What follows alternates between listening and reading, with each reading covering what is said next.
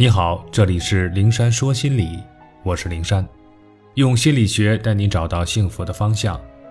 遇到心理问题，可以直接点击我的头像发私信给我，我会逐一为你解答。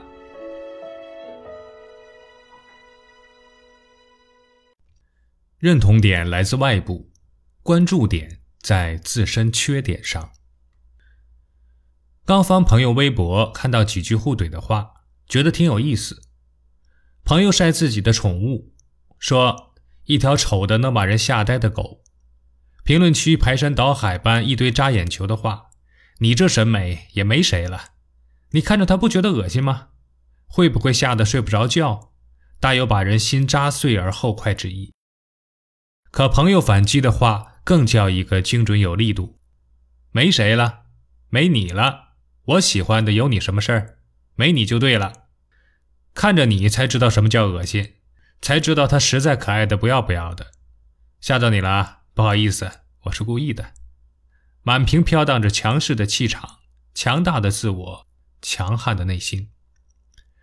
我把这些对话转发给一个深受讨好型人格折磨的朋友，他发了一连串的哇哇哇给我，说太崇拜他了，因为他刚刚也经历过类似的事情，但他的反应是。默默把那条微博连同下面的评论删除了。他很是难过的跟我说：“我丢人了，糗大了，被那么多人笑话。”同样是被人否定，内心强大的人选择继续做自己，毫不客气的怼回去；而讨好型人格的人则会觉得自己的确做错了，然后立即修正自己，按照别人的评判标准去做。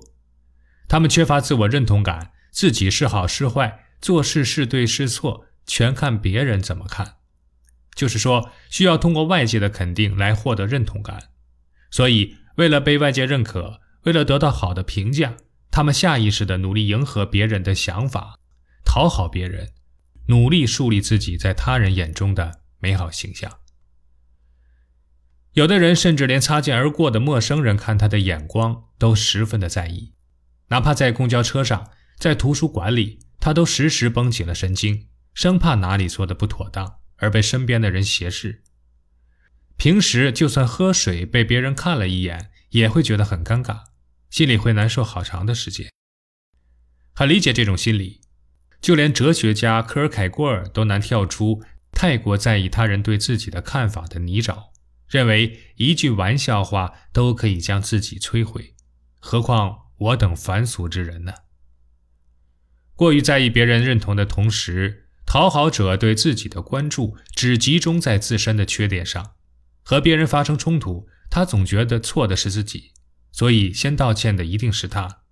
竞争中败给别人，他会觉得理应自己输给别人；赢了，他反而会心里不安，会担心别人说他作弊。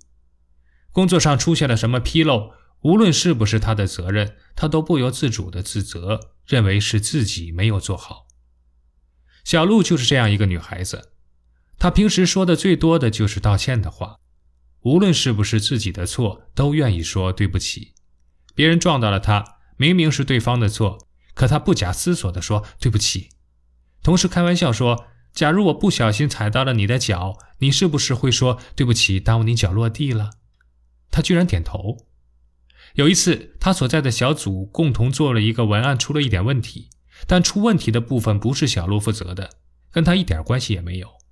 领导开会时就这个事批评他们小组，小组其他成员都不吭声，唯独小鹿站起来说：“对不起。”结果其他人没事，他被扣当月的奖金。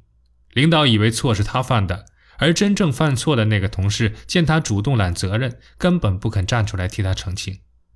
后来知情的人都替小鹿叫屈，可小鹿说。我也是起草文案参与者之一。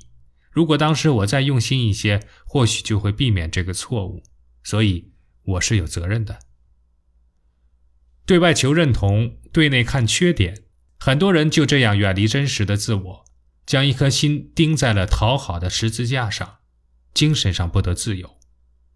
事实上，没有人能够获得所有人的认可。我们费尽心思迎合这个人，听到他说你是对的。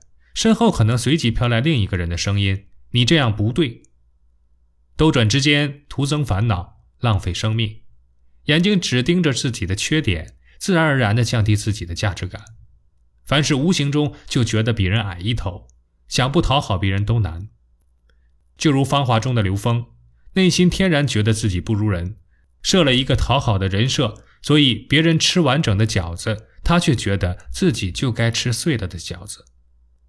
对与不对，好与不好，站在不同的角度评判标准也不一样。我们是怎样的人，我们该怎样做事，不由别人说了算，而由自己说了算。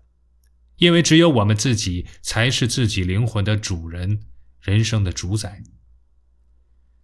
不记得是哪位哲人说的一句话：“我生命里最大的突破之一，就是我不再对别人对我的看法而担忧。”但愿讨好型人格的人通过努力也能实现这一突破，率真的去做自认为对的事，去做那个让自己喜欢的自我，而不必在意外界的认同和肯定。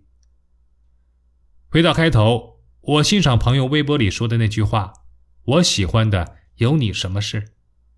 自感太过依赖外界认同，只关注自己缺点的朋友，不妨多说一句：“我就这样，关你什么事？”